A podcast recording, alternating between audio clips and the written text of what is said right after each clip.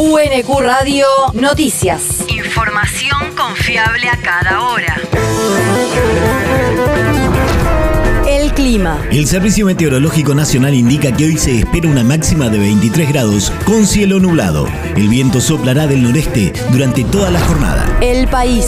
En Semana Santa viajaron 2.600.000 turistas por el país. De acuerdo a un informe elaborado por la Confederación Argentina de la Mediana Empresa, la masa de viajantes gastó alrededor de 40 mil millones de pesos en los principales puntos turísticos del país. La mayoría de los alojamientos tuvieron ocupación completa, a pesar del aumento en la oferta para hotelera del último año, a lo que se sumó el retorno del turista internacional y se activaron al 100% los eventos y festividades, destacó el informe de CAME.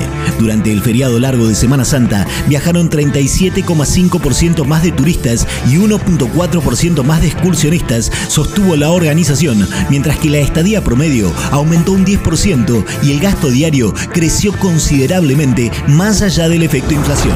La región. Astillero Río Santiago movilizan por mayor producción.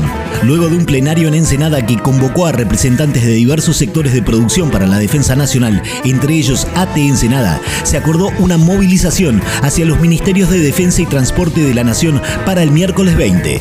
Con esta marcha, desde el gremio buscarán recuperar la industria naval nacional, que se deje de invertir en el exterior y generar puestos de trabajo en el país, por lo que le piden una reunión al ministro de Defensa Jorge Tayana. El territorio. Verazategui cae un comisario por robar un auto secuestrado y llevarlo a su lavadero.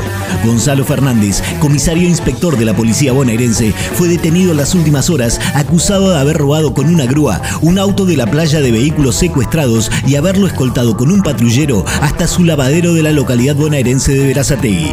Fue imputado por la fiscal Jimena Santoro a cargo de la Unidad Funcional de Instrucción 12 del Departamento Judicial Quilmes por el delito de hurto calificado por tratarse de vehículo dejado en la vía pública, agravado por su condición de personal policial. El mundo. En su mensaje de Pascua, el Papa pidió por paz en Ucrania y en todo el mundo.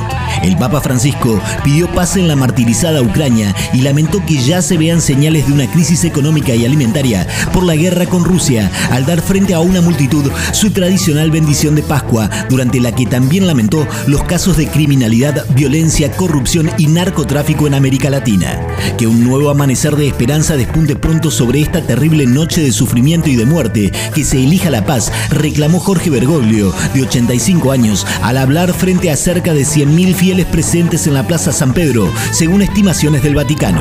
La universidad. El CIN eligió nuevas autoridades. Se llevó adelante el 87 plenario de rectoras y rectores del Consejo Interuniversitario Nacional en la Universidad Nacional de Jujuy. Durante el encuentro se realizó la elección de la nueva presidencia y vicepresidencia del CIN, además de la designación de autoridades para las comisiones permanentes para el periodo 2022-2023. La propuesta que se ha consensuado y que ponemos a consideración de las y los colegas, Rodolfo Techi, rector de la Universidad Nacional de Jujuy. miembros de este plenario, es la siguiente. Para la presidencia, eh, la propuesta es el doctor Enrique Mamarela, rector de la Universidad Nacional del Litoral. La vicepresidencia, el contador Carlos Greco, rector de la Universidad Nacional de General San Martín. Y para el comité ejecutivo, la Comisión de Asuntos Académicos, Presidencia, Universidad Nacional de Quilmes, Vicepresidencia, Universidad Nacional de San Antonio de Areco. Enrique Mamarela, rector de la Universidad Nacional del Litoral, fue elegido como nuevo presidente y Carlos Greco, rector de la Universidad Nacional de San Martín, como vicepresidente. Además, el rector de la Universidad Nacional de Quilmes, Alfredo Alfonso, fue designado para presidir la Comisión de Asuntos Académicos y será acompañado como vicepresidente por Jerónimo Enrique Ainchil, rector de la Universidad Nacional de San Antonio de Areco. El deporte. Nuevo campeón mundial juvenil argentino. El argentino Carlos María Alanís noqueó en la noche del sábado al venezolano Leonardo Uzcategui en dos rounds y se consagró nuevo campeón mundial juvenil de la categoría superpluma de la Organización Mundial de Boxeo.